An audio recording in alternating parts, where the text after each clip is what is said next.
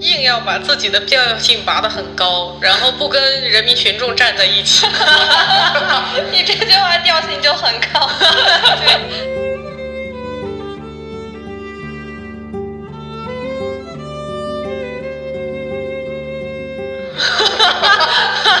我爱这种虚假的生活碎一种花瓶爱好是吧？对对对。那那王怎么不喜欢美图秀秀呢？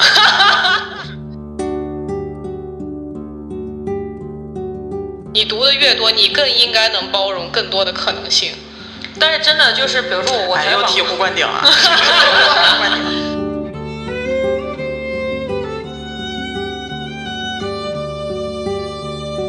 就是我不能让大家看见我在刷小红书。就是你可以公众发现看黄图，但不能看小红书。对对对，男生。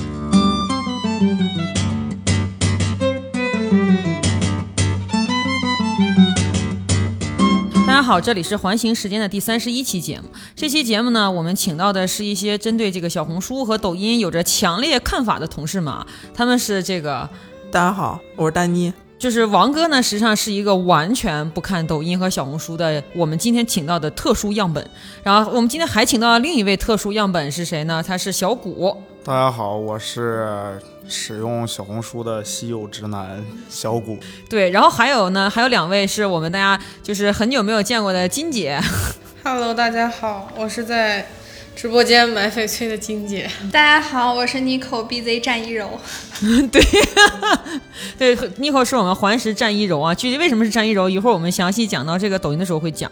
就是为什么我们要聊聊抖音和小红书这个话题？其实是因为这个话题它已经长久的停留在我们的职业话题和我们的生活话题当中了。关于职业的话，就是我们的客户、我们的甲方频繁的、不断的要求我们在这两个平台上进行输出啊、规划、创意，或者说希望，就简单来讲。希望我们在这两个平台上火，但是呢，我们和我们的，比如说我们的呃，就是友方公司，就比如说同样跟我们一样身处于乙方地域的这些其他的广告公司，都会明确的感受到一个感受，是说在这两个平台上很难火，或者是说根本就不可能火起来。然后我们就在思考为什么，所以说呢，我们自己。就去尝试使用、体验、感受了这些东西，但是发现我们还是有同事是坚决不愿意去体验这两个软件，或者说可能我们在心理层面上就对他的认知是有不同的。所以，我们先采访一下王哥啊，我们先采访王哥在抖音上的感受，你为什么不看抖音？就是看不进去。哎，你这个看不进去，我就想问一问啊，什么叫看进去和看不进去？看进去就是可以一直看，看不进去就是看一下就想关掉了。那比如说，我们来做个做一个对比。Behance 就是这个设计师的天才软件，你是可以一直看，就等于看进去，对不对？不得不看进去。哦，不得不看进去。哦，那有没有什么你主动看进去的软件？软件啊，就是平台 App 这种。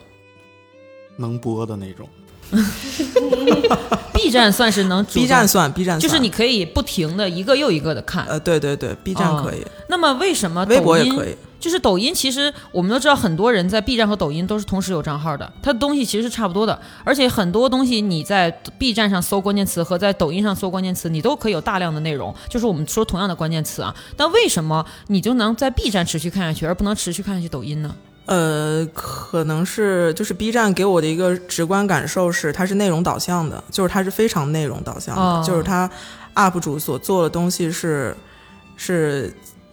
就是强内容的，嗯，所以我我我是怀着信任感去看这个哦，信任感，哎呦，对，就是就是我我觉得他不是瞎胡弄的，所以潜台词，简而言之就是。就是这个抖音有一种瞎胡弄的感觉，对，抖音给我一种瞎胡弄的感觉。好，你看这个瞎胡弄这个关键词提炼出来啊，我们现在就问一下，一直以来就是我的抖音导师，对大家就是锤锤的抖音导师就是金姐，因为锤锤一开始也是一个对抖音持反对意见的人。我的导我的导师金姐呢，她就主动辅导并且出手让我观看抖音。我现在采访一下金姐，你对于瞎胡弄这个词是怎么看的？就是。硬要把自己的必要性拔得很高，然后不跟人民群众站在一起。你这句话调性就很高。对，就是王哥就是这种人，不选择跟人民群众站在一起，不看普罗大众的所思所想，怎么能行呢？就是在你看来，抖音其实反映的是真实的普罗大众的想法和想看什么，是吗？对，是的。妮可也是这么看吗？那反映的是我自个儿想看什么吧。啊，你就是说，金姐认为在抖音上去观察别人在看什么，然后你在抖音上是看自己想看的东西。嗯，也不是看自己想看的东西嘛，因为它那个推荐机制，除非是一些那种特别爆火的，可能短时间爆火、点赞数量上来的那种是，嗯，就是大家都想看的东西，但更多的都是通过你自个儿想看什么，他就给你推什么呗。所以你们俩对于这个抖音的看法其实是差不多的，是吗？就是说，都是建立在推送和自我构建基础上的。嗯，那我们采访一下这位直男是怎么看的呢？嗯，就是对抖音的这个看法嘛。对，其实我觉得抖音它不是一个真实的一个生活的内容产出的平台吧。但其实我愿意看抖音，好像就是不太想看真实的生活。就哎，你你这个观点和金姐差距特别大。金姐的意思是她能看到一些真实的东西，但是你的意思是看不到真实的东西。对，因为我觉得我们平常在工作因为瞎胡弄的嘛。不是不是，就是我觉得我们平常在工作生活里看到的东西，其实没有那么丰富多彩了。就是呃，比如说早期的快手，就是那种，其实我感觉我们平常看到的更像是那样的东西，哪怕是种地啊，是上班啊，还是怎么样。但其实我觉得抖音正是因为它的这个虚假的演绎，很多人的生活其实不是那个样子的，被他们描摹成那个样，恰恰是我愿意看到的。我生活都这么苦了，我干嘛还要看跟我生活一样的东西？你就是说抖音在你就是抖音对你而言就是一个装在手机里的绣花枕头。对啊，对对对。哦，这么这么回事。但是我爱它，我爱这种虚假的生活碎片。一种花瓶 app 是吧？对对对。那那王哥怎么不喜欢美图秀秀呢？不是这个东西是呃，我没有办法解答你这个问题假的生活。我们 P 图也是啊，是是是。那王哥，你难道你没有过一种，就是说，当你需要去观察一种生活，或者是观察像，比如说像小谷他说观察一种嗯虚假的美好，像金姐和 Nico 他们说去观察一种普罗大众爱看的一些东西的话，你没有这种感受吗？你没有在抖音上体会到观察或者鉴赏或者这一类体验吗？有呃有个别的那个那个那个抖音上应该叫什么叫 UP 主，叫也叫 UP 主。啊，对，反正就是，比如说老四幸福的幸福生活是吗？嗯，哦，我我就觉得他很好，就是一些个别的内容生产者，嗯，我觉得他们是很好的，但是不是说这个平台上所有的，而且是大部分，我觉得都大部分都是瞎胡搞。对，咱们就一直保持这个就是太太太 太娱乐化了，太娱娱乐化向了。好，那我就他还想问，那如果你对抖音的看法是瞎胡搞，你对小红书的看法呢？就是你是不看小红书的人，啊，对，你是为什么拒绝看一个小红书？我我不是拒绝看他，是不是是就是没看过他？你为什么不看它？嗯，就是小红书是一个被打开几率极高的平台，因为小红书有一段时间它的这个点击量和它的所涉及的领域直逼大众点评。我们都知道大众点评是一个就像所有人装机必备的一个软件，它都已经到这种体量了，你却没有看过。我觉得可能是我的问题，就是。就是我是一个生活习惯里面就是有就是需求是定向需求的人。哦，就是我除非要去找一个什么东西的时候，我可能就就你刚才说大众点评，我可能直接就定向去搜，嗯，然后我得到一个结果就可以了，哦、但是我不会去看这个东西，然后被种草，哦，就是我我不会去主动翻它，然后然后他来告诉我我需要什么，我是一个我需要什么我就直接去搜的一个人，就是一个有定向需求的人。就是目的性很强烈的人嘛。啊啊！但一般情况下，这是个好词儿吗？是啊，是好词儿啊。呃，不是，它是个中性词语啊。但是，一般情况下又被形容为目的性强烈的，往往是一个男性群体。那么，小谷，你作为一个纯正的男性群体，难道你没有这种感受吗？就是说，我去搜一个答案，我我得到这个答案。其实其实是有，就是比如说，我就拿小红书这件事情来说，我可能有的时候会先逛淘宝。然后我会去再反向从小红书上看这个东西是不是真的好，或者是有一些店铺之类的。但是这个习惯是怎么来的呢？是因为我先看小红书，因为我发现它真的是有一些我就是平常啊生活里触及不到的那种小物件儿，嗯，大到一块表，或者是啊、呃、小到化妆品，嗯，小到钥匙链儿。其实很多人都在上面分享自己琐碎的那些物件或者生活方式。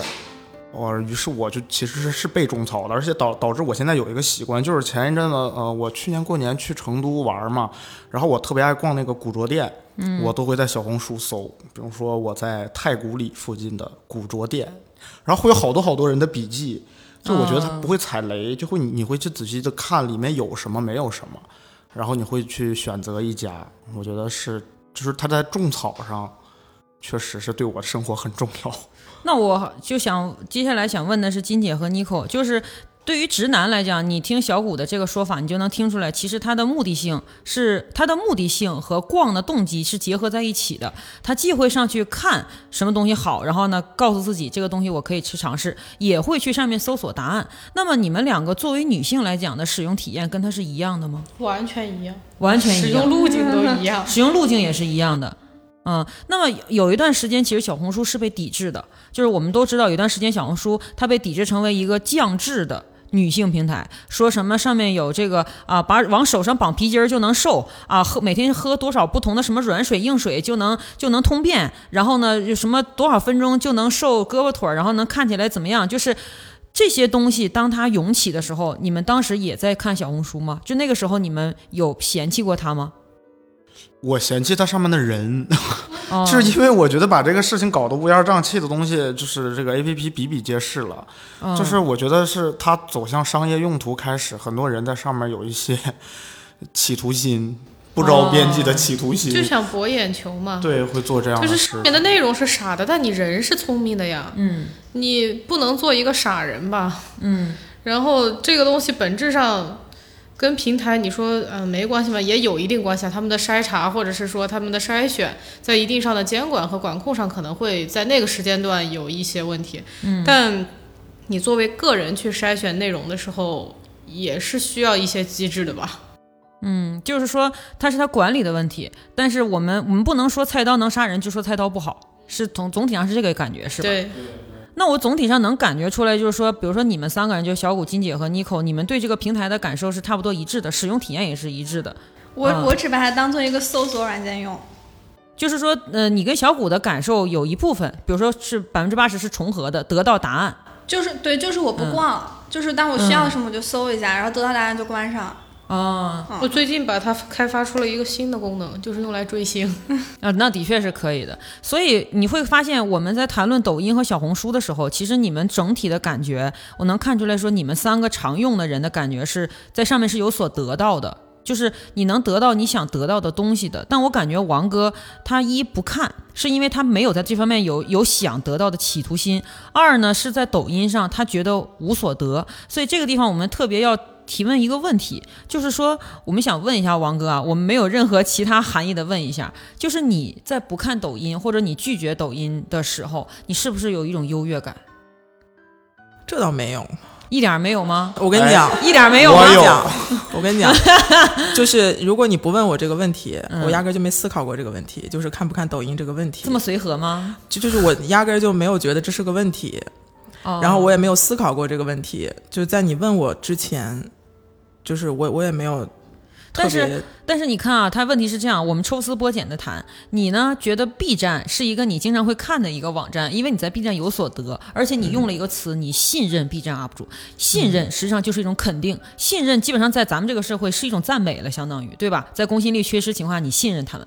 那么然后呢，你对 B 站呃不是你对抖音的一个评价词呢？我们刚刚都记得那三个字胡瞎胡搞是吧？瞎胡搞本身就是一个贬义的，就是你在从上往下的去认为它的一种存在。那么我就认为这在心理上的确是一种一种优越感，因为你可以肆意的贬低一个你认为价值观或者是提供的质量、含量、内容密度不不行的一个东西，这是不是就是一种优越感呢？哎这是吗？这是吗？也没有，就是就是就是觉得太有里面有些东西太博眼球，然后太娱乐化，然后我看不进去，就是看不进去。所以就是这个问题是什么？这个问题也会问我们所有人，就是很多人他在抖就在这个知乎上面会提问，就说为什么有那么多人去看抖音？为什么有那么多人愿意看抖音这种东西？就是他们会提出这样的问题，然后底下就有很多人去说，那这个问题本身就很有优越感。对，但是他问这个问题也有一部分来来源于真实的困惑，因为他们就像你一样，他们是就就是我看不进去，我没有办法沉入进去，所以他们提出这个问题。我们先不说王哥本人有没有优越感，但是绝对这个世界是分成两种不同的人，有一部分很极端的人，他就认为不看抖音的我就是有优越感的，因为我不屑于跟这种东西共同为伍。我是想知道你们看抖音的人是怎么看待这个问题的。那我说一下，其实我最开始看抖音，我是从那个疫情时候开始的。之前我也是排斥它的。就是当时我记得大家的抖言抖语已经被抖 抖音统治了，我当时是觉得这这个东西是有点 low 了，因为所有人都在用这个事情。然后后来因为疫情的时候实在是无聊嘛，但是我我就开始去刷这个抖音。然后我其实是觉得抖音满足我的就是那种碎片化的东西，就是因为它的它的东西很碎片，所以我才去愿意花时间去看它。但是你花了却是整块时间看，对，因为它集合起来是一个一整块的时间，就是时间其实耗费的也挺长。就是我后来我发现啊，就是自从工作之后，就很少就是耐下心来看一部电影，或者看一个呃访谈节目，嗯，甚至是对于很深度的东西，你没有办法再入进去去看，因为你觉得那很费脑子，很累。但是抖音这个东西，其实你在刷的时候，其实你是无脑刷，它上面集合了太多创业者的碎片生活。嗯，你喜欢看这个，你就停一会儿。它吸引不到你，你就刷过去。我觉得这个东西入门，在时间的入门上来讲，它很便利吧，这是对我的这个最大的吸引力。那所以你当时不看的时候，你觉得他 low，你那个时候无疑是带着一点点这个对对对，自信的，就是鄙视这个东西的。那你后来入门了，导致现在一直在看的情况下，你这种优越感是消失了吗？还是说你发现以前的优越感是没有必要存在的？就我发现以前的优越感其实是有必要存在的，但是我沦陷了，就是我之前就觉得我的优越优越感来自于，我就觉得呃，大家抖言抖语的时候，上面的时候，我就觉得这个东西也没有什么好笑，而且大家就 学愚蠢的人类。然后呃，因为当时抖音那个时候，它跟快手基本上是平分秋色嘛，对，然后我的室友当时大学的时候都在看快手，哎，我觉得那个东西真的是太 low 了。然后我就觉得抖音其实也是一个这样的东西，特别是大家被抖音统治的时候，我就不明白人类为什么会喜欢 喜欢这样的东西。但是后来你沉浸了，沉浸了投降了，你相当于人性投降了，是吗？对对，我觉得无所谓了，但是啊我觉得这个事情能让我快乐就行了。就 你服从于你的人性本质了。对对对，就是我，而且我觉得大家都是这个样子，我这个样子其实也没有什么丑陋，我我过了自己这关就好了。哦，看来他是这个优越感被击碎了，就是被自己人性击碎了，所以会这样。那金姐呢？就是我的抖音导师。就是除了那些快乐以外，还是会获得一些知识吧。就比如说疫情期间，我大量的新闻所获的渠道其实就是抖音。然后呢，就是你可能看微博、看文字，你感受不到那种情绪，但是你通过某一些短的视频，你看到，比如说什么。啊，哪哪哪集结了多少多少的什么救援人员啊，奔赴哪哪哪，然后你的那个爱国情怀一下就涌到了顶点，再配上那种音乐什么的，你的情绪就一下被冲击到了一种顶点。那这种时候，你，我就我就感觉那个时候对于人民日报这个账号的热爱简直到达了一种顶峰，所以就是人民日报的那个抖音我看了很多，然后那段时间新闻联播不是也开了抖音账号嘛，所以它其实是很多信息这个新闻渠道也会让我在上面获得很多的信息。所以你从来没有过针对这个软件和这个平台的优越感，从来没有过。嗯，没有，因为我从最基本上来讲，第一波抖音刚出来的时候，我就下载了抖音。就，入驻这个，因为那个时候最早的时候，大家还是在玩一些什么变装游戏啊，或者是那种踩点儿，就是对音乐，然后最早嗯的时候就是你把一个静态的视频，然后加上音乐，加上一些特效，然后就觉得哎挺有意思。但是那段时间其实我可能就是玩了一下，但是呃放在那儿比较久。然后后来慢慢的它的内容变多了之后，在它上面花的时间会比较多了一点。而且最开始的时候，我记得应该最早是第一届那个中国有嘻哈吧，然后是抖音赞、赞助的。呃，是抖音冠名的。然后当时抖音的那个 logo 也好，或者它整个的 VI 设计，包括它里面的音乐什么那些卡点儿，会让你觉得还是一个挺酷、挺潮的一个东西，一个 APP。就是你从来也没有过认为这个软件不行，你只是就是有选择的，在不同的时机用不同的看法去看它。对，是的。那那 Nico 也是这样吗？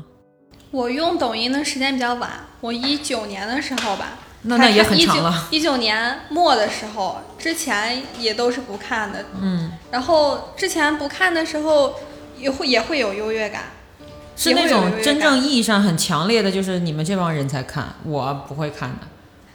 是脱离了低级趣味的那种优越感。是那种吗？反正就是觉得他们都是吐槽。哦，啊，对对对，觉得他们都是吐槽，然后，然后后来就清楚的认知了自己，就是你不看抖音的时候，你也看不进去几本书。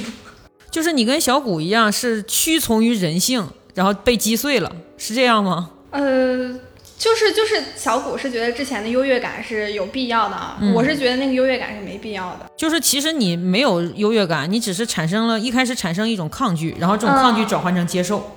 对，就是就是一开始我当时的时候，我还觉得他们说的挺对的，就是这点时间，就是你就会适应那种很快速的那种信息，然后你就会沉不下心嘛。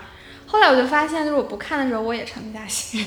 那王哥，我们就想知道你这对认为抖音它土和 low 这个是确定的，我们就想知道你我没有认为它它土和 low。那瞎胡搞就是土和 low，你不用你不用这么表现的这么 宽容，它其实就是这样。就是我们对抖音的看法，我觉得其实是非常真实的。你拒绝它，你就本质上在在拒绝一种被别人认知的审美，因为这审美不属于你的审美，这不属于你审美的东西，我们一般有两种。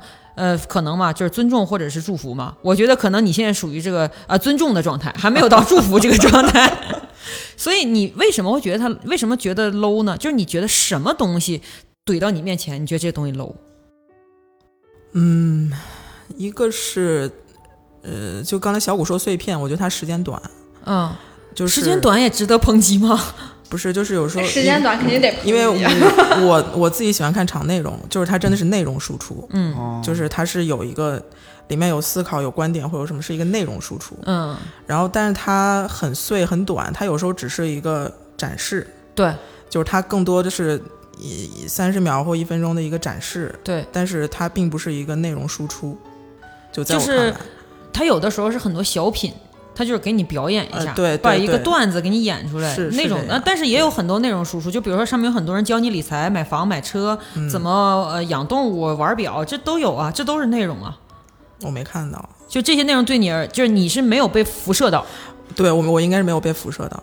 哦。我上抖音就是看固定的几个想看，就比如说有时候很累了，就固定的看几个，比如说毛毛姐，嗯，就会固定的刷，就看完他们内容之后就我就就退就就退出来了。你把它当成一个订阅软件，你订阅了这些人，然后去对看我我有时候候就突然想看，我就看一下他们，然后我就关掉了，我也不会刷，哦，但是你是你不刷它，我不刷它，你不刷，我就是定向的。但是你你是怎么看待就是说抖音上的审美这件事情的？就是抖音的审美，我知道和普通意义上我们理解的所谓高雅艺术或者是这个新潮酷炫，它是完全不同的。就是抖音审美是一种非常独特的审美，就是你即使是看的少，你也能明白它所要传达的那个东西。你是怎么看待这个的？我现在还并不太清楚的认识到它是什么审美。就是其实上面它有很多东西是短平快，就是哦抖音是这个世界上最多变装视频的这样的一个软件，嗯，就是变装是它绝大绝大程度上的一个内容。然后还有一些内容是什么呢？就是说那种像手指舞。然后像像什么跳一些奇怪的舞蹈，然后还有一些展示自己的服装啊这些东西，这些就是这种让你视觉上带来冲击的东西。就是我一直很想问一个设计师，就是说，其实抖音是一个能够展现出普通人审美倾向的这么一个软件平台，所以对于你们来讲，普通人的审美倾向其实是非常呃怎么说呢？是非常就是审美品质不高的吗？对于你们来讲是这样吗？也没有，没有，就是我我记得上次录节目我还说，就是看很多快手那些视频的剪剪辑很感动，嗯就是并不并不是因为它是真实展现了普通人的一些生活的真实的方面而 low，它一点都不 low，、嗯就就这一点来说是非常好的。嗯我只是不喜欢他们，就是我也不是不喜欢了，就是没有 get 到乐趣，就是那个表演和那个展示的那个地方没有，嗯，我没有 get 到。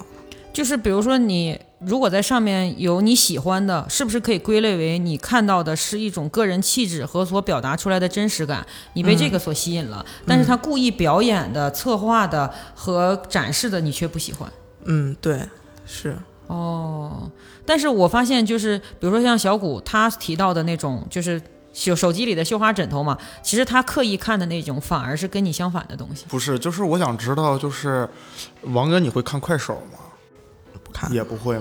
但我一直都觉得快手和抖音还有 B 站，其实这些 UP 主现在呃已经都相通了嘛。对，他们都会有在平台上有自己的账号。其实内容来说大差不差。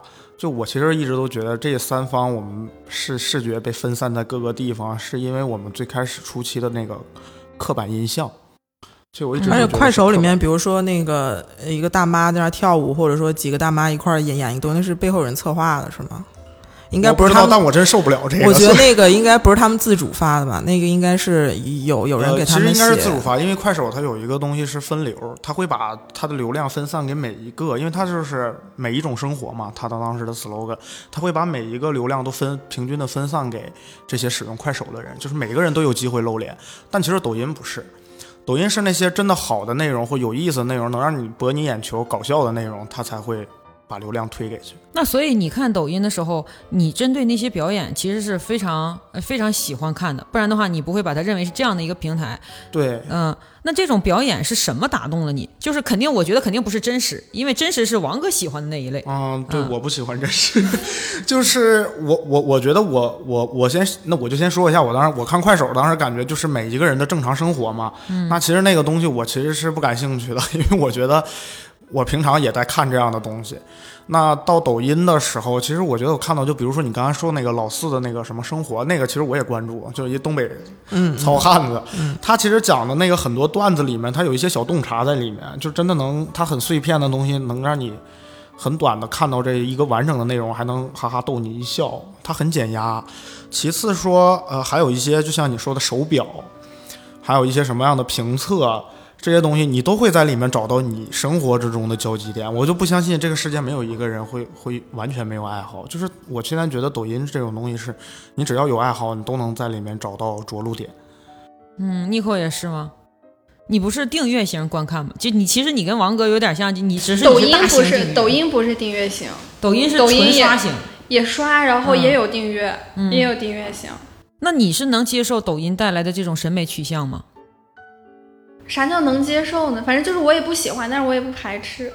哦，你也就是我就比如说你那些换装呀什么，就是就是抖音上面那些评论比较追随的那种审美吧。就我其实现实生活中不会真的用，比如说我化那样的妆，或者说是用那样的穿搭什么的，但是能理解，然后也也觉得还可以。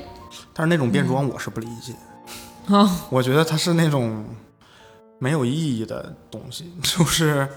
他做的那个那些行为，我不能从里面得到任何东西。就是我首先看着也没有生活的美感，我也得不到一些实际的帮助，也不能博我一笑。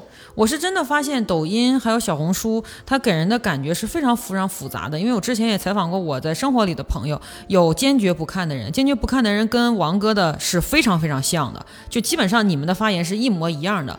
但是呢，看的人却没有任何一个一样的原因，也没有任何一个一样的发言，就是让我感觉小红书和抖音就像生活本身一样，你都不喜欢上班，但是你说不上班的时候干嘛？是每个人都有每个人的可能性。所以我接下来想问的一个问题是说。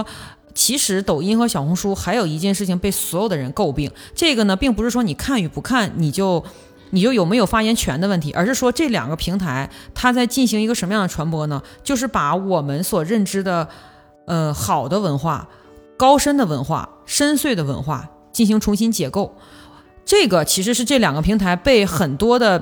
公知啊，公众号啊，就是大 V 啊，抨击的一个很重要的原因。他们就说，为什么说小红书和抖音，还有是快手啊，什么这些东西毁掉了年轻人？因为他们毁掉了所谓典籍的存在，毁掉了什么所谓的知识的殿堂啊，把知识殿堂变成大帮轰冲进去开始抢白菜这种。所以我就想问问你们是怎么看待的？我们可以从一个小的切入口啊，就比如说你们如何看待那种三分钟看完《教父》？先问王哥，王哥是《教父》的，简直不可理喻。不可理喻，不可理喻。不，我我特别讨厌三分钟看完一部电影那种，就是那个这种东西，对，非常讨厌。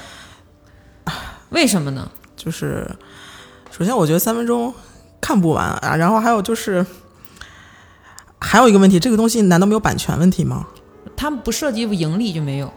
但是它上面如果要是走流量的话，应该是涉及盈利的。不是，它不是一个有品牌的机构啊，但这个不是你在意的事情。就是那我们就单独说，就是这个事儿，就我们就先假装这个世界上没有版权这件事儿的话，这个事儿也不能接受。对啊，为什么？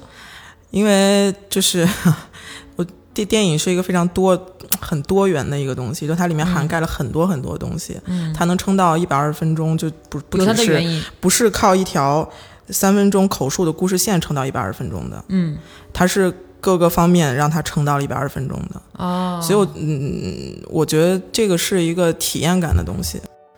就是你两个小时你本人认为这种视频是不对的，我们可以认为你认为它是错误的吗？我不认为它是错误的，嗯，那你认为它是我只是认为它不太好。不好？对，但不不能说它错，哦，因为就像刚才小谷说的，可能他已经累到就不愿意，就是再用脑再用脑看这120子去看一部电影。对对对，他就想看一个大概大概内容就行。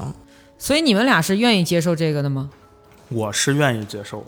其实我觉得很多人觉得，呃，包括我身边很多朋友都觉得抖音这个东西太碎片、太浮躁嘛。嗯，然后我其实觉得，就是像你刚刚说的，能被毁掉的那个年轻人，嗯我觉得一个被毁掉的年轻人想要被毁掉，他不用靠外在，就是 他自己他自己就能把自己毁掉。一个积极向上的年轻人，不是靠一个 A P P 就能被毁掉的。嗯，我其实是觉得，就是其实王哥说那个问题存在了，就是的确是一个好的电影，它不可能被解说代替。嗯，但是我其实是觉得，就是你可以塌塌下心来去看一部好的电影，但是在你真的被繁忙包围的时候，嗯你其实拥有的那个时间能找到一些快乐，就干我哎，嘛非要？我其实一直有个困惑，就是比如说你你说我我我三分钟看完《教父》，嗯，他到底是想看《教父》还是不想看《教父》？哎，你这个问题问的非常好。就是如果 如果你想看《教父》，你肯定就是想看《教父》啊，但是你却选择三分钟看完《教父》，但其实你就没看《教父》，相当于对，对呀、他那你只想知道故事发生了什么呀。但是我是这样的，那还是不想看嘛？就是其实就很就是它里面到底是三分钟看完《教父》还是三分钟看完《小时代》，对你来说一样的。其实你只是想看那三分钟的解说。《小时代》和《教父》不不一样，看《教父》有的片子它是真的三分钟没法解没法去解读完的，但有的片子三分钟它真的能。世界上有好的电影，也有那些商业片，就是对，就是只是说剧情的电影。对那些不好的电影，你压根儿都不想看，但你为什么还要去看那三分钟呢？但不一定你你是怎么了解到一个电影？比如说你通过影评了解，对对对或者你这些等这种三分钟电影，本质上就是一个基本影评，对我，我有的时候不，看那他他没有评，它它只是平铺直叙的告诉你你这个电影发生了什么事情。对，是你看平铺直叙的评，然后，然后你发现了之后，那别人的影评带入了别人的色彩啊，那你也是有引导性的。那你看完了这三分钟你选择 了，节目效果你是出来了选择 去看这个完整的片，还是觉得就到此结束了就可以了？他那个三分钟看电影儿，他首先没有个人观点，也没有内容输出，他只是今天他他他他他，后来他遇到了他他他他，再后来我我先等一下，你有没有看过三分钟影我评？看过，那不就对了吗？那你想要看到的影评到底是什么？我认为这个电影是什么什么什么样的，他认为这个电影是什么什么样，那不就冥冥中引导了你对于这个电影的指向吗？不是我意思是说，他压根儿就没有达到影评的作用，他只是告诉你他讲了个什么事儿对呀、就而已。足以了呀。那你为什么不去看那部电影呢？哎我不需要花那么多的时间、啊。我们的问题是这样的，就是我们的问题是说，到底这一类三分钟的片子它能否存在？它存在有没有价值？那我们现在已经明确的能感受到，金姐和 Nico 认为是百分之百有价值的，因为对有些片子不值得一看，看了三分钟足够了；有些片子值得一看，但是我如果不知道它讲什么情况下，我先通过它了解一下。说白了，这三分钟是个目录，是吧？对但那不就剧透了吗？好的就片子能怎么还怕剧透吗？好的片子是不怕剧透的。如果我有的时候，那你看影评的时候有没有剧透呢？我从来你了解到一个电影之前有没有任何的信息？难道只我们凭名字的几个字吗？退一步海阔天空。先看完电影之后，你才去会 去看看各种解析和评论，三分钟对你先看什么是目录吗？肯定先把电影看完啊。咱们能不能不要分两波聊？因为不用这种方法，你们停不下来，你知道吧？就是其实我们已经很明确的了解了你们。就是双方所持的这个意见，就是你们这方所持的意见呢，就是在这三这三分钟是有意义的、有价值的，对我们而言绝对存在着作用的。那么王哥而言呢，就是说这三分钟不上不下，上嘛看不了全篇，下嘛时间就这样，你大不了可以不看。可以有后续吗？对，这个我们都能理解。所以说，小谷你是怎么看待这个三分钟？其实我觉得吧，你也是这么看的？吗不是不，是不是，我是这样想的，大家要用对立统一的思想去看待问题。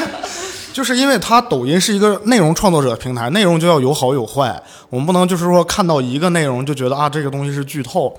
我我如果是看这种，其实我是特别爱爱看这种三分钟影评的人，我关注了好多好多好多这种三分钟影评，我也对对对。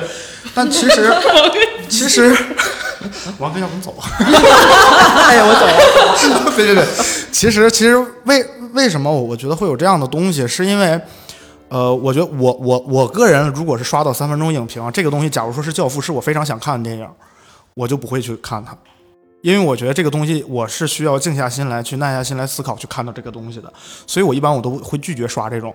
但是我刷到的那种，就是我没我没见过或我没有听到过的，然后我会去刷一下。如果我觉得哎这个东西讲的还挺有意思，可能会反而激发我会去想看这部电影的东西。如果是这么看的话，其实它是扩充了我对电影内容的认知。对，是因为我先知道了有这个东西，所以我才会去了解，就是一个鸡生蛋，蛋生鸡的过程。所以为什么我们会问这个问题？它表面上看上去我们在问说能不能允许这种三分钟电影的解说存在，但是它的实质问题是什么呢？我们能否允许一个高深的知识、一个高深的领域、文化学科和学养被解构成一个普通人伸手就能触碰到的地方？就是降维嘛。对，因为它里面有大量的东西是这样的，比如说他会说一个滤镜。咱们就看明白王家卫是怎么拍电影的了。我知道王哥不喜欢听这句话，但是我们也把这句话拿出来。这个，对，比如说这种啊，一个滤镜看明白王家卫怎么拍电影。然后呢，啊，几组照片咱们明白滨田英明的风格。然后还有甚者是什么呢？就是陀耶铁夫斯基这个小说到底是什么？三句话让你跟别人也能开始对喷陀耶铁夫斯基什么东西？然后呢，什么日内瓦湖，一分钟内把书拆开。然后还有什么？就是很艰深的一些书，比如说《资本论》啊，比如说这个。经济学原理，然后很多很多，然后比如说那个像荣格的那个红宝书，非常厚，五六百页的红宝书，他就说他就用几分钟把你这个书给它拆开，然后还包括各种各样我们认为非常艰涩、需要大量的时间去学习和消化的东西，他都用几分钟的时间帮助你把它解决掉。我们会发现一件事情啊，就是很多人他反对这种东西的存在，就像王哥一样，他的情绪是高涨的、饱满的、激烈的，但是我。和我是非常认同这些东西存在的，因为我本质上觉得有一件事儿是我非常呃，锤锤，你认同它的存在是因为你你看过《教父》？不是，是不是是这样？就是你已经获取了这个东西，就是你是站在一个你已经获取了这个东西，然后你允许这个东西被另外一种。东西所解读，但我们现在讨论的人是他还没有获取这个东西。哎，你看，我他获取的通道只是就那个浅的解。我接下来说的就是这些，就是这个问题。为什么我非常认同这些东西的存在呢？是因为我本质上非常不认同一个观点，就是，嗯，一种知识的傲慢。就是我认为知识的傲慢是我们这个社会阻挡人类进步最最大的。反阶梯，它是个坑，就是只要你想你想进步的话，你跌到这个坑里，你就永远不可能得到机会，因为我们都很忙，我们时间都很少。如果你上来叭一下丢给我一本六百多页红宝书，我都不知道从哪开始看起。但是你上来把这个书给我拆成几份儿，说你可以，如果你哪儿有困惑，你从哪儿开始看，那么我看着看着对这个书感兴趣了，我可能会花一个月到两个月时间把全本都读完。但是如果没有这么一个拆书的，机会给我的话，我就会退缩，我就会觉得这本书我反正也看不懂，我不想糟践它，对吧？我不想糟践了这本前人的优秀著作，那我就不看了。所以。就是教父也也是这个样子，因为我问过我其他的朋友，他们不太明白克里昂家族到底意味着什么，他们也没有心思关心西西里岛上面到底几个家族火并，它能够发生什么，他们甚至不明白橘子这个物件在教父里面究竟有什么含义。但是他们经常听到人讲，哎，教父经常听到教父说，啊，什么抱着猫，呃，经常听说教父在演戏的时候嘴里还塞了那个干面包，为了充实他那个面部表情嘛，他们就很困惑。但是他们的确没有时间和心力去看这一百二十。分钟的东西，更何况是一百二十分钟乘以三，是吧？但所以我是觉得，如果我们保留这种知识的这种学识、这种这种知识体系的傲慢的话，很多人他会跌进这个深渊，他没有办法真的跨到那个阶梯上去。所以我一直觉得，三分钟这种东西，不管是拆书也好，拆电影也好，拆解一个知识、一个素养也好，它其实是把阶梯变成了一个缓坡。我必须给所有的人一个缓坡，他在爬到半山腰的时候，才能决定要不要往上爬。如果连坡都没有，他就被困在了那个很比他本人还要高的那个阶梯上，这就是我想回答王哥的这个问题，就是我不认为说没有看过《教父》的人不应该看这个，我认为他反而更应该看，因为如果没有机会让他看到这三分钟，他可能这辈子都不会去看《教父》了，因为他发现这片儿那又有什么关系呢？不看就不看了。不啊，我认为就是向上是人的本能，但是人要战胜本能，他要靠战胜人的人性。但是不是所有人都有能力战胜人性？那么我们一个好的平台呢，就应该帮助大家去战胜人性。Keep 说了，自律带来自由，这就是在战胜人性嘛。所以我觉得这句话非常重要，就是或者说这种这种体验感非常重要。所以我就想说的是。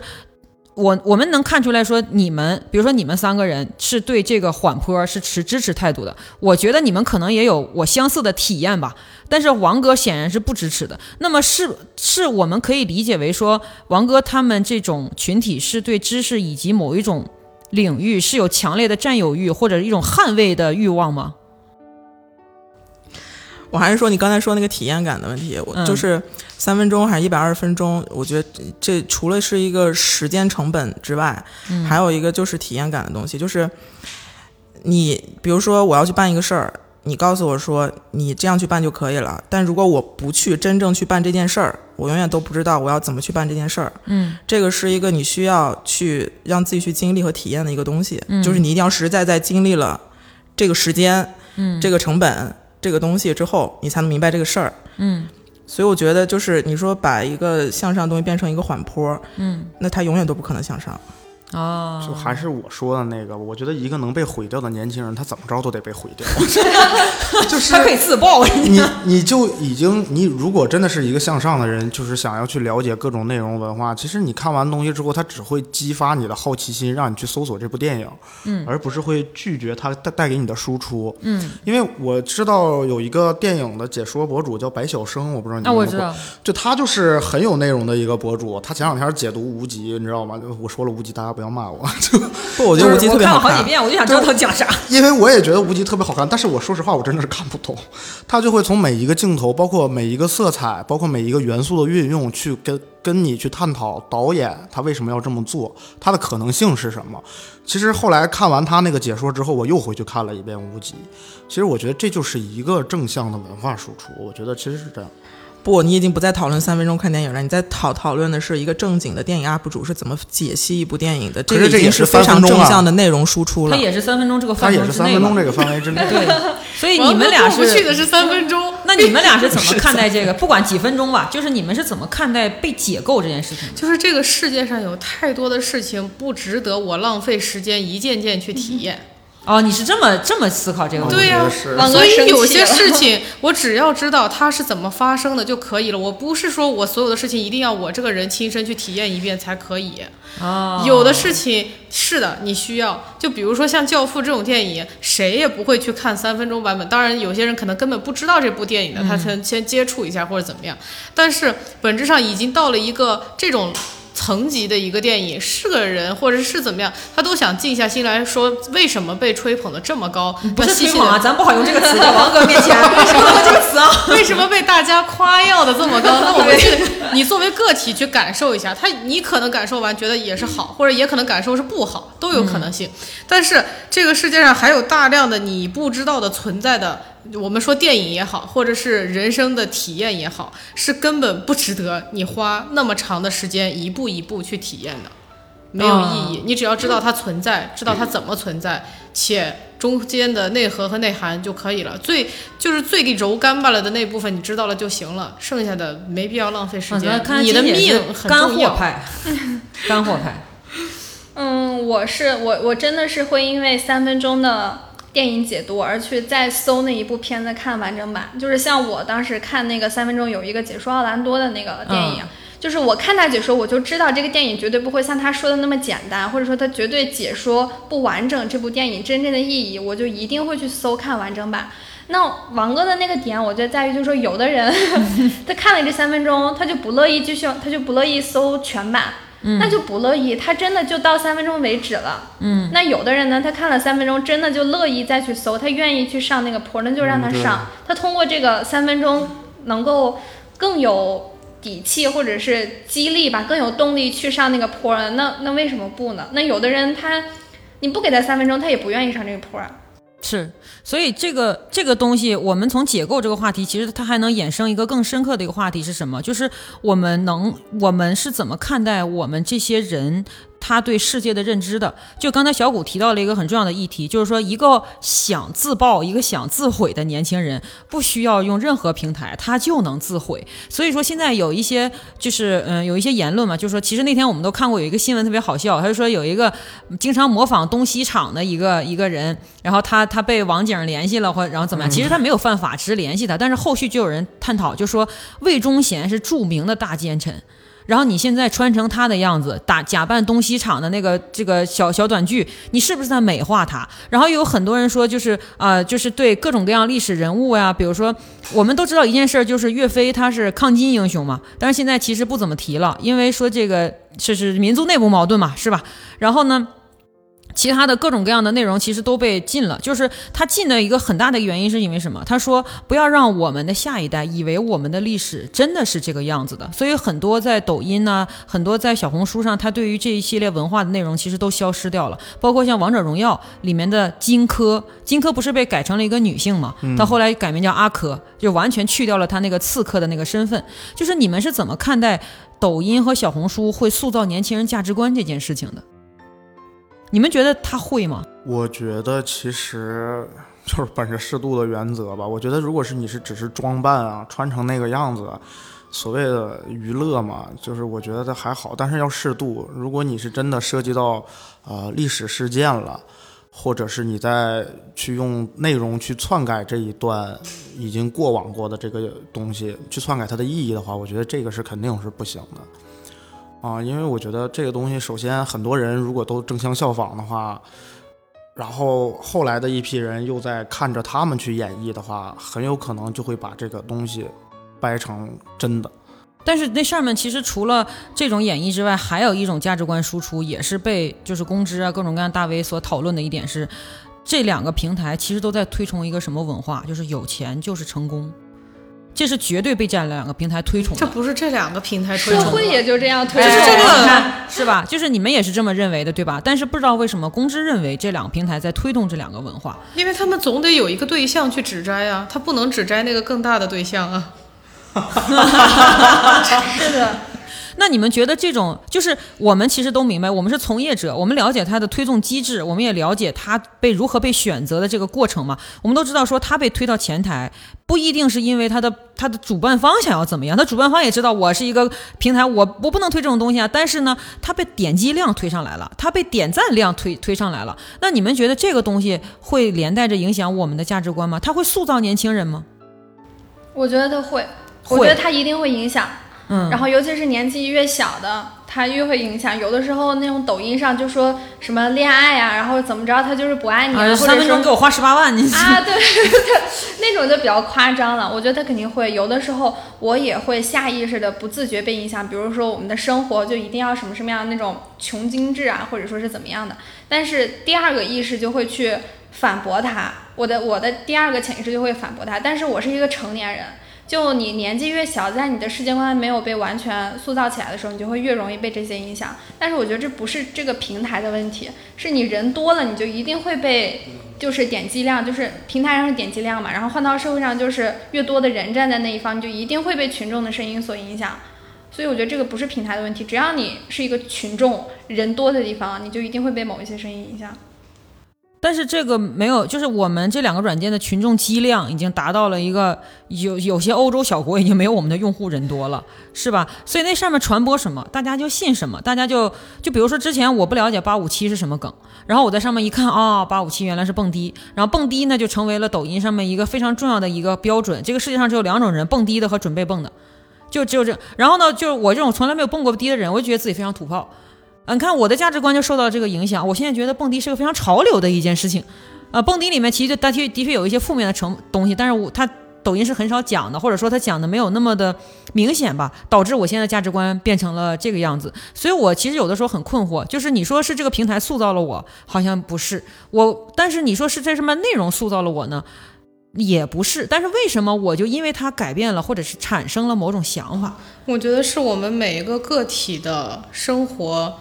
它都存在一定程度的局限性，你只能看到某一种类型的生活。然后呢，唉，大多数的我们现在的人生活相对比较正常单一。就没有什么想象力，就是不说是是哪儿的人的问题，反正至少。目前我们这些人的生活都是比较单一，就是我们努力工作啊、学习、毕业、找工作，然后挣钱、买房、生孩子，就是它是唯一路径，没有其他生活的可能性。但是我觉得抖音也好，或者是其他这些平台也好。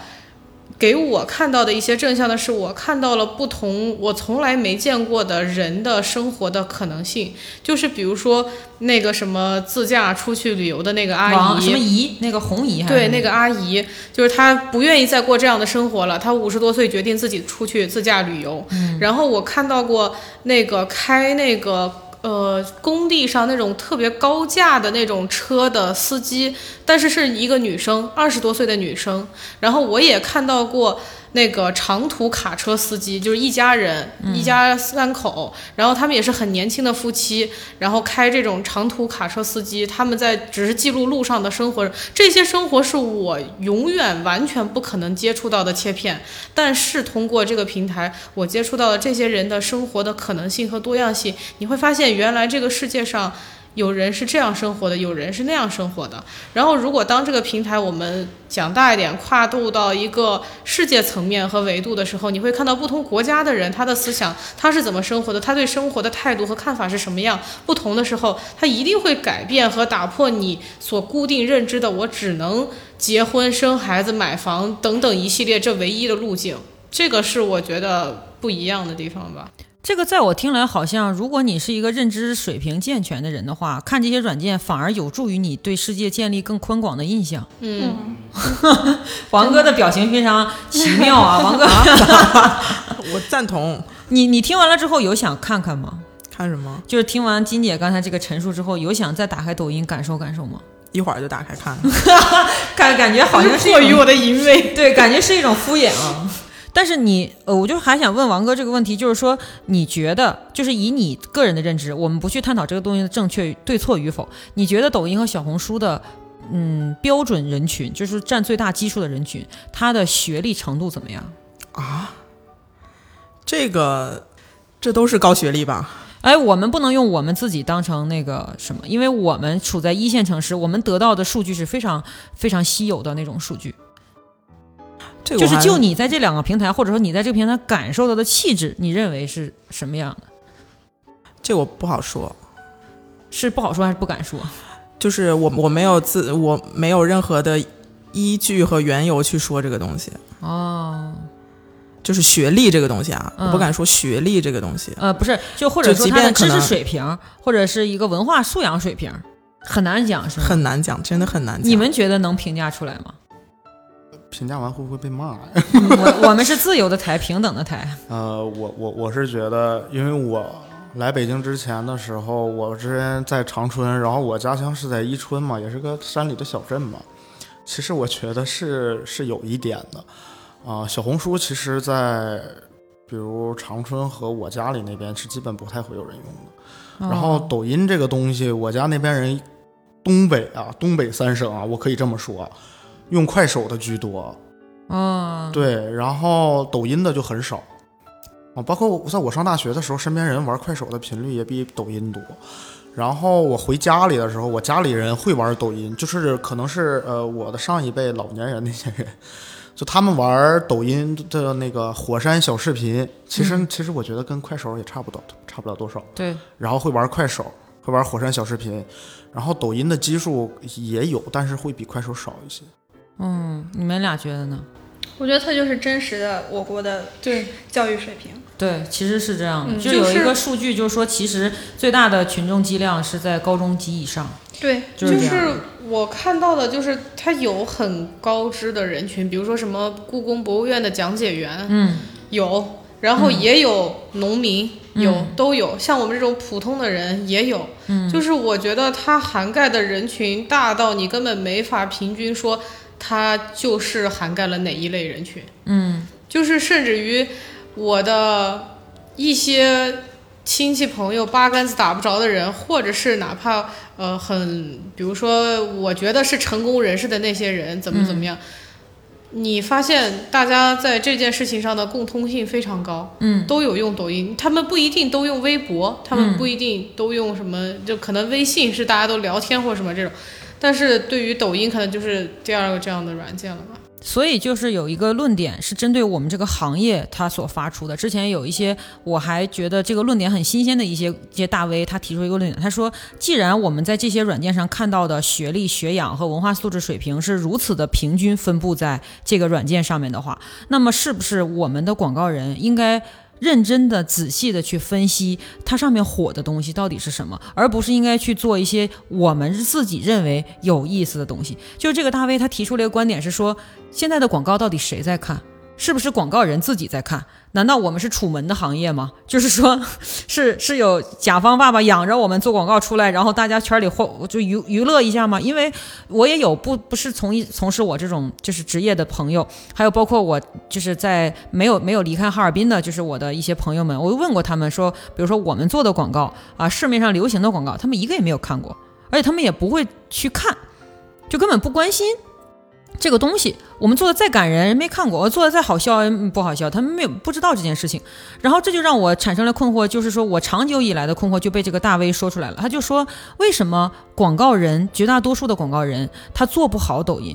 绝大多数的广告人没有办法去消化抖音上带来的一些，就是这个社会潮流啊，或者是上面所带来的新鲜的形式，是不是因为我们本能的对这种？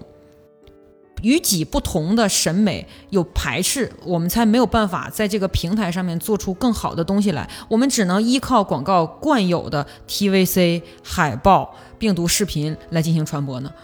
这是我一直以来的一个困惑：到底是因为我们不努力的学习这些新生平台，还是因为其他的原因呢？嗯，我我觉得，我觉得 我来了。我觉得抖音上是是应该看抖音，并且是深入的去看。那种深入的看，不是说我看了。一天我刷抖音多长时间很久，就是深入的看，真的是有的抖音它能火起来是有一些底层的，他们能够做起来的逻辑，就是有的 MCN 公司他们会很明确的知道什么东西是嗯抖音上能够火起来的，什么样的视频的结构，比如说前五秒的什么原则、黄金时间这种原则，他们都是能够很很清楚的抓住，但是这些其实是我们现在广告人。不抓住的，有的时候我会觉得 MCN 的公司离群众更近，但是我们更远。我也会有这种感觉，就是每当我问起我的朋友，你们看没看过我们最近做过什么的时候，他们基本上回答我都不用猜，就是没有看过。我不知道你们在做什么，也不知道你们加班这么久做这些东西到底是给谁看。人家说的非常直白，这个时候我就会很受伤害。包括我们自己其实也运营过抖音嘛，我们就很明确的了解，说我们所运营的抖音真的没有人看，也没有人愿意看。那是因为这么说，那是因为运营的东西它本身就已经有品牌涵盖进去了，大家在天然的对对这种东西是排斥的。哎，人家有的像可以说嘛，像阿里系的一些抖音的账号，人家就做的很开，像支付宝的那个红公子，嗯，就是他就是他的个人 IP，甚至。有一段时间强过了支付宝的那个账号，人们在评论区都是说红公子哪一期视频红公子没出现，就是那个主要运营的人，然后底下都会问说红公子今天是被开除了吗？还有河马的那个东河马的那个账号，嗯，就是他对自个儿也玩的很开，就比如说因为河马他长得比较像屁股嘛，他有的时候会，对对对，他有的时候会拿张纸，然后就是自个儿调侃自己，其实他们更理解。群众对于这个品牌，他们想要看这个品牌发生一些什么？而且我们经常能看见一些账号，就比如说我经常关注的酒鬼大人，他就是一个专门玩那个 MOBA 游戏的一个女的博主嘛，他就在他的剧情里面植入这些产品，我依然会把这个剧情看完。就是我不会划过去，因为我觉得它植入的非常有趣儿。我在得物上给你买了一双鞋。对 对对，我得物上给你买了小金条，就是这种你你明白他在干什么，但是它的趣味感大于了广告出现的那一刻带给我的隔阂感，哎，我就接受了这个事情。但是同样是广告，你同样有甲方，对吧？他们的甲方也曾经是我们的甲方过，但是为什么我们可能没有？就是很很有可能就是说我们是不是？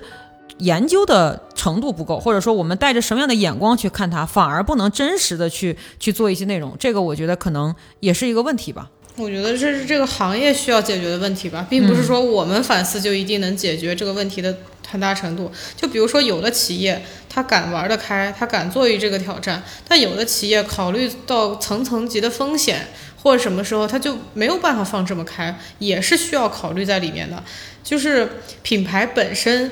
的，就是如果你让香奈儿，他一辈子都玩不了这种东西。嗯，但是人家有人家的那一套逻辑和方式来奠定他这个品牌的高度应该是什么样子，所以平台是什么样，并不能决定说。呃，品牌在这个里面应该要以一个统一的调性在里面，但是至少是你拥有这样的基因就可以。比如说你拥有什么样的表达模式，但是不是说，嗯、你这大家感觉好像抖音是 low 的，所以进来拍的东西就是 low 的，那并不能这么简单的一概而全的去讲这个事情，还是得具体案例具体分析吧。嗯你是要说啥吗？我看你的表情。啊没有没有没有。而且我觉得这个问题其实抛给我们来讲，说实话就是有点太大。而且抖音这个东西，嗯、就是它的内容涵盖量已经很广了，就是你永远都不知道大家喜欢的是哪种东西。然后我还是赞同金姐说的那个，这个东西是行业的问题了，我觉得。当然，这是一个可能的一个讨论方向，因为其实我们没有办法绕开这个已经成为世界体量级的东西，而且我们永远要围绕着它来做传播。就是可能我们会在这个问题上就会持续的产生疑问，然后解答这个疑问。所以就是接下来一个问题是说，你们呃有没有思考过一件事儿？就是说我们看见过很多教大家如何就是不要去。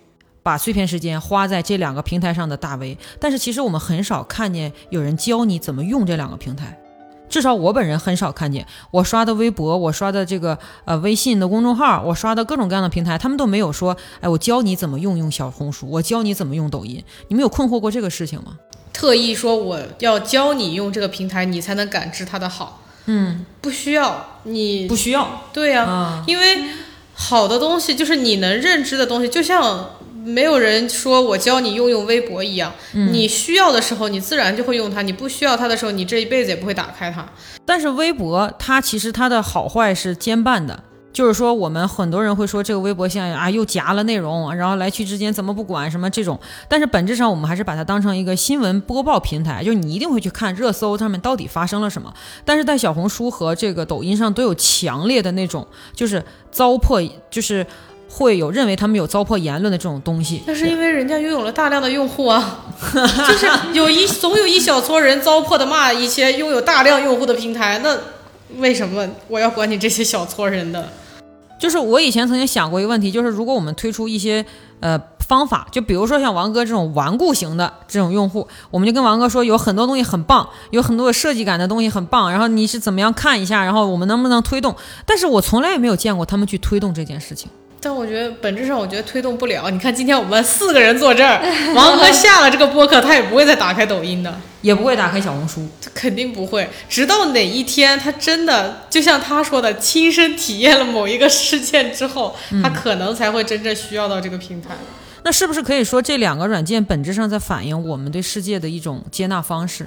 这是我以前也很困惑的，因为我我本人原来是一个非常不接纳抖音的东西，我跟王哥一样，怎么能这么说自己啊，抖抖音东西的人啊，对我跟王哥一样，就是我认为那个就是瞎胡搞，就是非常 low。因为那个时候在上面充斥着各种各样的变装表演、手指舞，然后各种各样的这种，就是你感觉有一点。哎，有点有点有点东北精神小伙水花活的那种感觉嘛，是吧？但是后来我听了金姐跟我讲的一句话，她就跟我说，她说我们关心的东西，如果只是自己关心的领域的话，你永远也没有办法说出别人想看的话。哎呀，真醍醐灌顶啊！你看看他，你这因为我们的工作就是要说出别人想看的话，我们的工作不是说出我想看什么，我想看什么，对于我的受众来讲是无足轻重的。所以我本着这个原则，我去开始看抖音之后，我开始真的明白为什么它被人喜欢，然后我就会在上面看各种各样的人对各种各样事情的看法，我开始对这个软件产生了好感，到现在产生一个很大的一个感受，就是我不管有任何的一个。呃，倾向我不管有任何的一个社会上的导向，我都把这个东西浓缩成一个关键词，然后去这两个平台搜，我看看大家现在对这两个东西有什么样的一个看法。这就是我的一个很强烈的一个行为转变。我发现一件事情，就是我转变的原因是因为我的工作或者是我所处的这个行业要求我成为这样的一个人，所以我转变成了这样的人。那么，是不是你们是不是也是存在着一个契机，上来就进行了一种转变或怎么样？就是你们对世界的接纳方式就是这样的吗？就是上来就接纳了它？啊，我是 小红书，我也是最早一批的用户。然后我那个时候早到我发小红书的笔记，还有专门的小红书的人会审核你的笔记，告诉你你怎么调整一下你的笔记，它的曝光量会更高。嗯，就是在那个很早的阶段，就是，哎，不能说我多开放吧，就是有个新东西，你总想试一试吧。就是你接纳世界就是这种方法，所以你等于说无无缝就接纳了这个东西对，啊。小谷是吗？我抖音是因为无不是无缝，是无聊。我当时就是疫情的时候就感觉太无聊，因为我当时就其实还是我刚刚说的刻板印象，我就是刻板印象就是那个手指舞啊什么什么，但其实那已经是很久之前的东西了。那后来我打开了之后，我发现其实在上面你真的能找到自己想看的你是动机型接纳的，对，就是你能找到自己想看的内容。而且关于小红书这个事情，我也是主动去接纳它吧，是因为他当时说那个全世界的好东西嘛，他的广告，哦我是被广告种草的人，然后我一看全世界的好东西，我就喜欢好东西，是有多好？我看出来了。是有多少？买不起的好东西我也喜欢，然后我所以我就会去看看嘛对，妮蔻也是吗？我当时是因为我一九年的时候做搜索的广告，然后当时是要找 demo 嘛，然后贴图，就是贴那些 QL 的图，完了之后贴了之后，好像在某然一个上班还是下班的路上就刷开了，然后就一发不可收拾。所以其实是不是王哥的这种不接纳，有有没有一种？王哥，我这是进了狼窝。但是正是因为他是一个反面的标本，我们才能够得以讨论这件事情。因为我观察的一个结果是这样的啊，就是文案对于抖音的接，对于文案和小呃，对于抖音和小红书的接纳，远远的晚于客户经理。然后美术呢，它更晚于文案。我发现这么一个因为你们感受到了被被降维的痛苦。那中文叫啥？offense，就感觉到了被被冲击到吧，就是就是觉得这样的人都能写出这东西火。我看了这么多书，哎我看了这么多图，我怎么能做出来东西别人不喜欢？我的审美是高于什么什么什么的。对，你看就是怎么什么这个世界上的人能喜欢这么 low 的东西？这怎么哎呀？我觉得我们今天聊的就三个字：优越感。真的 就是这真的是这几个软件给我最真实的感受，就是人如何放下优越感、转变角度的这个感觉。我记得我当时看过一句话，应该是哪一本书里写的吧，还是什么？就是说你读书也好，或者是得到更高的学习的更多，不是为了体现你的优越感，不是为了体现你比别人多么的优越，而是为了降低你这个人对于世界的优越感。你读的越多，你更应该能包容更多的可能性。但是真的就是，比如说我我哎，采访又醍醐灌顶啊，醍醐灌顶。就是我采访过我们的文案嘛，我们文案都说这个在抖音上感觉这些人在说什么呀？就是很直白的一个感受，他他他在说什么？这这这有什么？这好笑吗？就是他们会反问这样的问题。然后呢，我采访设计师，设计师就会说抖音上的东西，我天呐，这这太土了吧？就是他们的反应是这样的。然后呢，但我采访我生活中的朋友，他们不是文案，也不是设计师的时候，他们就会说，好好笑啊。怎么会写出这么好笑的段子？我天呀！哎，你们能写出来吗？对，我这个时候我就沉默了，你知道，我就沉默了。就是你不土，你高雅，你写的我也没见比人家的火。哎，对，我就沉默了。这就是我发现一个问题，就是就像刚才小谷说的，通篇其实我们在讨论优越感，我是在思考说，优越感这个事情应该不只发生于我们这个行业，只是可能我们这个行业有点知识密集型，因为我们要面对不同的东西嘛，就是有一种感觉，就是三分钟学会世界上所有的技能，就是我们这个行业的要求，是不是？比如说一个律师，一个牙医。啊、这都是知识密集型行业嘛，一个大夫或者是一个工程师，其实会不会在不同的行业，其实都是存在这个东西的。其实我们一直以来所战胜的，就是所接纳的东西，就是以为比自己差，但是本质上是因为我们无法窥其全貌的东西呢。现在采访一下王哥，有没有可能是这样？是吧？是这样。你们说的对，我们好像是一个大型的劝用会，就是劝王哥使用会。下下下，王哥说我现在就下。对我，我海外版我也要下。是吧？可能是因为我我我们也在一个内容输出的行业，然后只是在拿一个比较的心理在看待这两个事情，就是我们为什么没有办法像像像抖音一样获得那么多的流量和关注，就带着一个对比的心情在看嘛。那可能律师如果有一个我们不知道的，他们行业内的另外一个像抖音一样，对一个律师行业的抖音出现的话，肯定那些律师也会像你一样发出这样的问题，就可能是因为工种差不多，哦，对，我们是因为工种差不多。因为像文案它也是信息输出嘛，对。内容输出嘛，然后抖音它也是内容输出嘛，就就就写段子，只不过演出来嘛，对，就是这个是一可能是一个比较的心态吧。嗯，那倒是，的确是这样。哎，那我们就想问问，我们可以聊一些轻松的话题啊，就问一下小谷，你接触小红书的时候，你有没有过困扰？就是小红书其实是一个女性平台，哎，这个这个这个事情我真的要说一下了啊，就是我当时是在上大学大三的时候，还是大四，我不记得了，开始用小红书。当时我身边的人在用那个，就是一些快手啊，或者是他们甚至还对玩贴吧的。然后我就是他们看到我有小红书，我在刷小红书的时候，就跟我说“娘们儿唧唧” 我就不懂啊。就是我想看看全世界的好东西，我怎么就娘们儿唧唧了呢？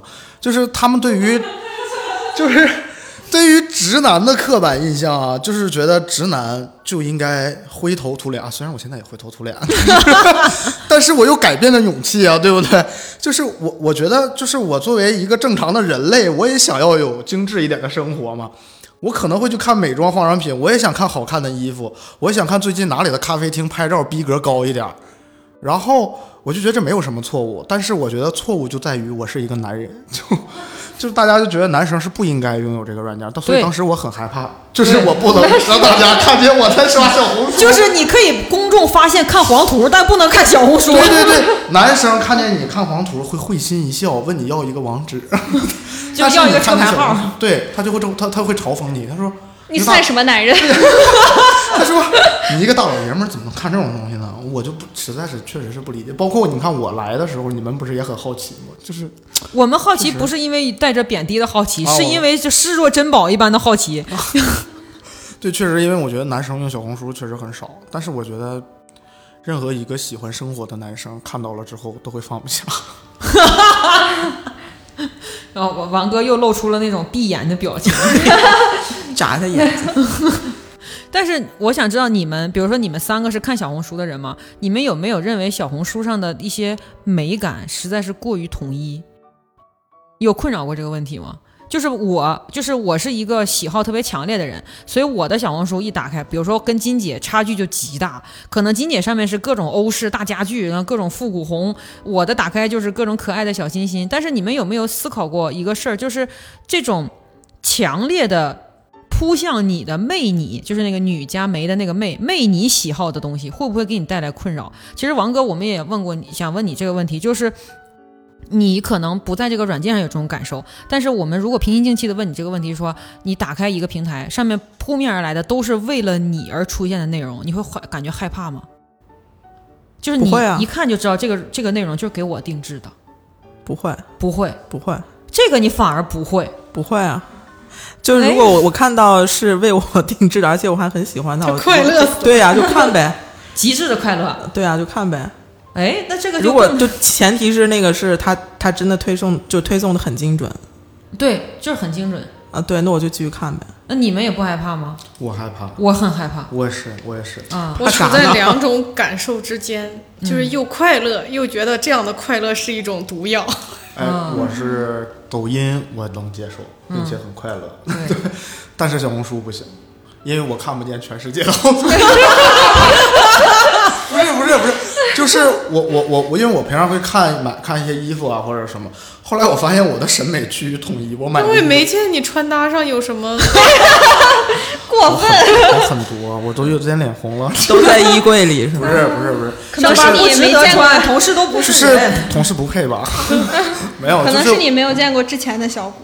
我我我我我是觉得就是，比方说我我我可能近期会查一样的东西，或者看一样的衣服，然后他就一直在给我推这样东西，一直在给我推这样东西，我就无法了解其他的信息。这对我来说，就这个软件已经失去作用了。你可以逛商场啊，什么逛没有商场？淘宝是这样的，但我我个人感觉小红书算是所有这些平台里这一点相对好一点。没有，但是我现在就是开始给我推气垫儿了 就这个东西确实我用不到，但是我就是打开之后也可以你这不就是可以尝试看见了全世界吗？不是啊，就全世界的气垫儿，它就不算全世界。哎这个时候小红书后台对你的画像就很奇怪。对对对对对。然后他开始给我推各种各样的一些一样风格的衣服，就是因为我总爱买衬衫儿。所以你们俩没有这个困惑。有呀，就是就是快乐着，但又又害怕这样的快乐。我没有，就是最后为什么问这个问题？最后是我们想讨论一下有关信息茧房的问题，因为这两个软件最终它所构造的就是一个纯度极高的信息茧房。就这一点上，王哥比我们要先进一点，就是他根本就不在这个茧房里，他可能在另一个茧房里。对，人在隔壁屋是吧？对 对，他在电影和和王家卫的茧房里。对，他在那个包裹着王家卫啊、镜头啊、教父啊这种茧房里面可能是，但是我们可能处于这样一个茧房。但是不管什么样茧房，就是你们有没有害怕过说我们活在这样的一个东西里面？之前我很喜欢的一个公公知就是严峰老师，严峰老师他是一个喜欢二次元的这么一个文化史的一个相当于这样的一个先锋人物嘛，他本人也打游戏什么的，他就说其实人一辈子无法突破茧房，我们终其一生只能让茧房变得透明一点，就是变得磨砂，已经是一个正常人能做的很高的一个层级了。因为你在你在茧房里面嘛，你能看见外面有影影绰绰的东西在动，你就感觉外面是有东西的。最怕的就是你的茧房是不透明的、不锈钢的。那就是很吓人的了。他说，所谓最厉害的人呢，就能把茧房做成半透明，就是偶然间有的地方是很透明，有的地方不透明的。所以，但是其实我一直在想说，如果是这样的话，啊，也有一种说法，就是说，在不透明茧房里面生活，也有它的快乐，就是你永远不会去困扰自己不了解的事情，也不会去困扰自己无知的事情。我觉得你们是怎么想这个问题？就是我其实一直活在恐惧当中，我的恐惧就是我活在茧房里很快乐，但这种快乐让我感到痛苦。就是这个快乐其实不是真正意义上的快乐，它就像是有一个电极连接了我的那个快感神经，我每次打开小红书，它就摁一下，摁一下，摁一下。但我知道它不是发自内心的，因为我不像小谷一样真正发现了世界的好东西。全世界的好东西。对，你们会有这种感觉吗？就我有一个问题，嗯，减房是什么？茧房的意思就像是，比如说一个昆虫的幼虫，它给自己织了一个茧，这个茧呢就保护它在幼虫在变成在进行变态这个过程当中的时候，保护它不会被外界伤害。但是茧房的问题是，当它这个茧被人摘下来以后，比如说这个就是蝉嘛，蝉的茧被人摘下来之后，蝉是不知道的。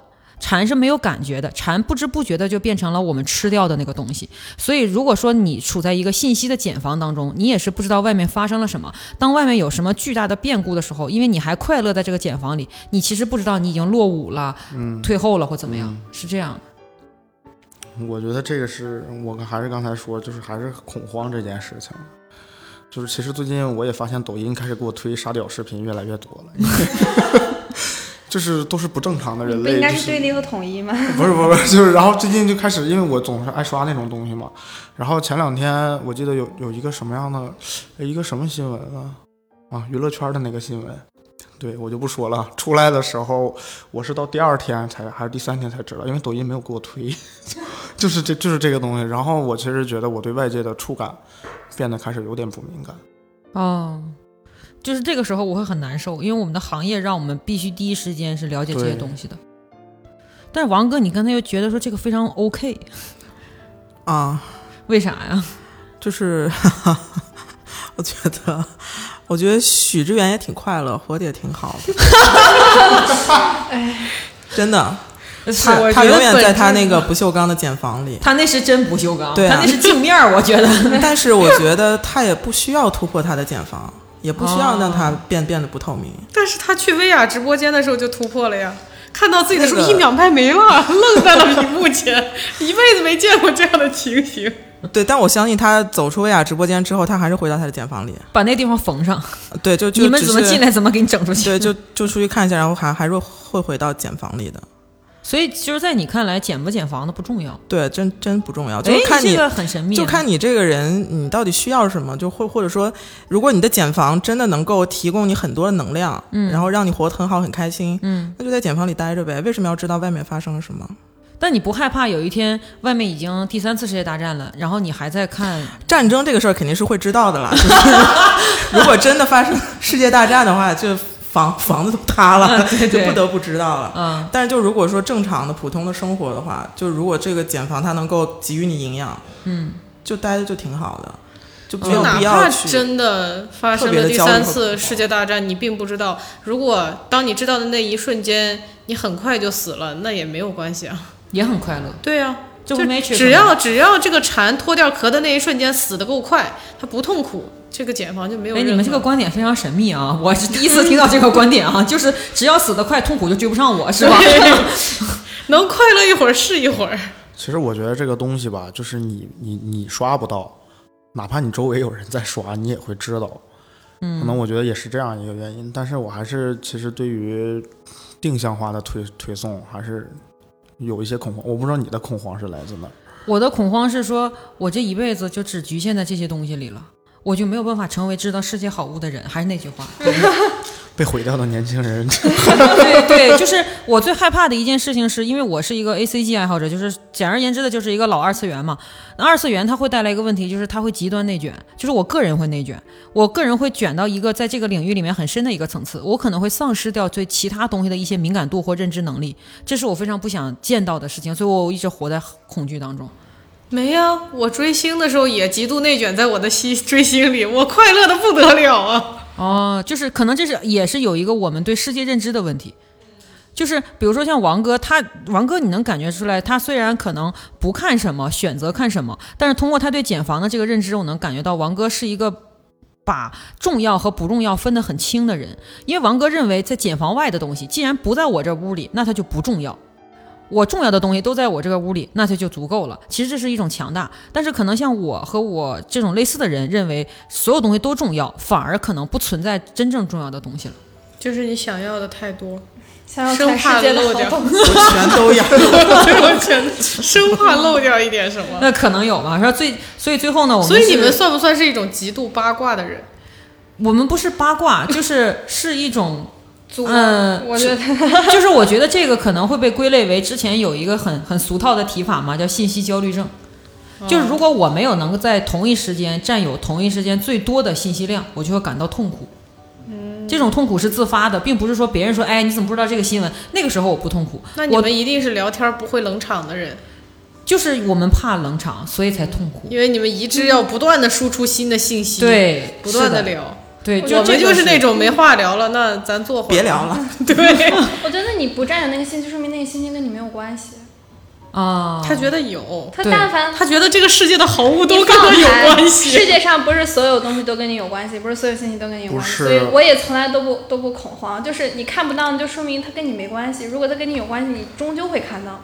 啊，但我觉得不是。但我觉得人和人才凑在一起是需要有话题度的。就比如说刚开始的那个，那个叫什么《乐队的夏天》出来的时候，我确实是一集都没看。我也我也没看我也没看，我也没现在都没看。我跟我的所有朋友在一起，我只能在一边默默吃饭，然后他们聊得特别开心，聊这个事情。没有啊，这种时候我就会聊一个我想聊的话题，把他们带过来。这是个人能力问题，我带不过来了，你知道吧？就没有，他们体会不到你吃饭的快乐。这是一个不错。对你吃饭很快乐，所以你看看，就是人不能太贪心拥有全世界的好物。所以最终我发现，其实就是我们接纳世界的方式是一个，哎，但是收口的方式就是另外一个。比如说王哥，他接纳的方法可能跟我们不同，但他收口的强度比我们大很多。对，啥叫收口的强度啊？就是你的减房的自洽性比我们强很多很多，至少比我强。就是我的减房自洽性是很差的，就是我我可能居住在一个很脆的茧房里面，我自己不断的把它打脆，然后又自己不断的把它建筑起来，然后每天都住在一个残破的茧房里。但你住的茧房豪华、干爽、舒适，三室一厅。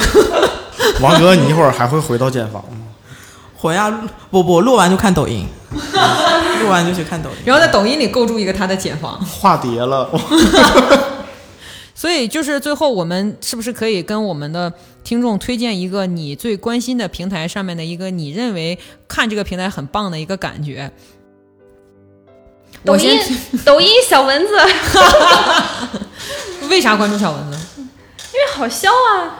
不是他是谁？他你关注他主要看啥？嗯嗯嗯它主要是解读一些当代刻板印象中的零零后啊，或者是一些典型到极致的零零后的生活。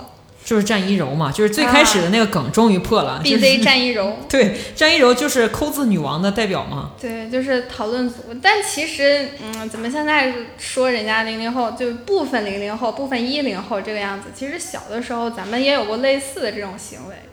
嗯，然后我有的时候看的时候会看到当年的青春，当年没有讨论组，当年就是小卖铺约一下啥的。也是，虽然我们的年龄差距很大，但是我也能体会到。对。小谷呢？呃，除了世界的好物，还有什么其他值得分享的？抖音上的吗？都可以，抖音和小红书或者其他。呃，其他的软 A P P 也可以吗？嗯。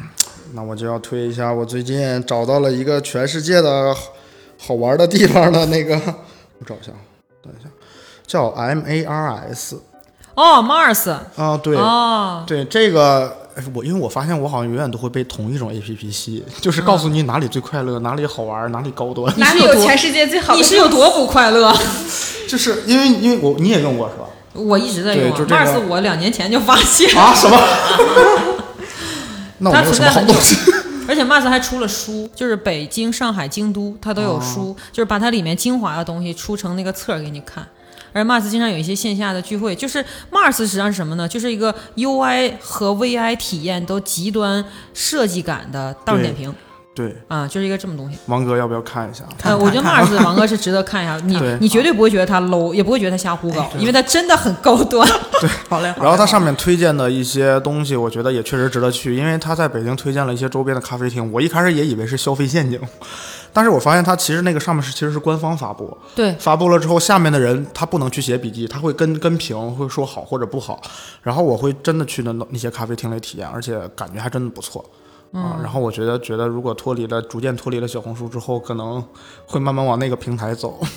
真是宝藏男孩，我很少听到男性挖掘这东西，也我也很少听到男性主动挖掘之后体验，然后去感受。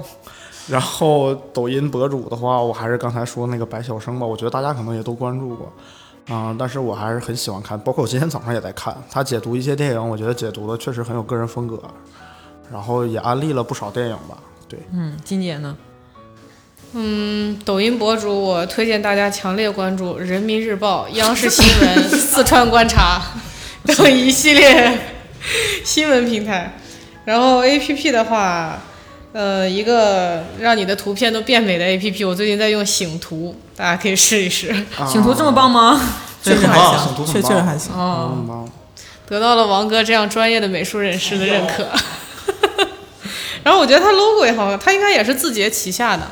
嗯，然后虽然可能有抄袭那个 Visco 的嫌疑，但是至少那个 logo icon 呀，还有里面的一些这个设置都还是挺好用的。会让你的朋友圈一下变高级。嗯，王哥呢？顽固到底，豆瓣里的王家卫。那什么？就是王家卫。就是王家卫本位是吗？对，就是非常坚持的只推荐这个。那我要再推荐一下吴磊。谢我也 谢大喜欢王家。家卫。好，我们找机会做一期王家卫节目。哎，好。那为什么不做一期吴磊的节目呢？啊、只有你一个人喜欢。然后最后，我想给大家 推荐的是一个我刚刚挖掘出来的一个，就是如果玩游戏的人的话，会可能会用上叫 Jump J U M P，就是日本那个 Jump 社的那个 Jump，因为它是呃，就很多的游戏软件，其实它大部分都是讲一些评测啊什么的，但是 Jump 它集合了所有的平台，它从 PS 五，然后 NS，然后就是这个这个 Steam 啊各种各样平台，然后呢，这上面还有很多新奇的那种看法，就是说那上面的人。比较友善，然后呢，如果大家就是对游戏感兴趣，然后想在这个上面有一个比较客观的看法的话，可以先不点开知乎，可以先点开这个占卜，你会得到一些非常友好的评价，然后大家可以再理性的花钱。所以这期呢，就是我们讲一讲对于现在两个比较流行的小红书和抖音这两个巨大平台的一些看法。所以今天呢是这个，我是喜欢全世界好东西的小谷。我是在直播间买翡翠的金姐。嗯我是在不我是在不锈钢茧房里的丹妮。还有一个突然间冲去上厕所的妮可。谢谢大家，欢迎大家都尝试一下更多的软件平台。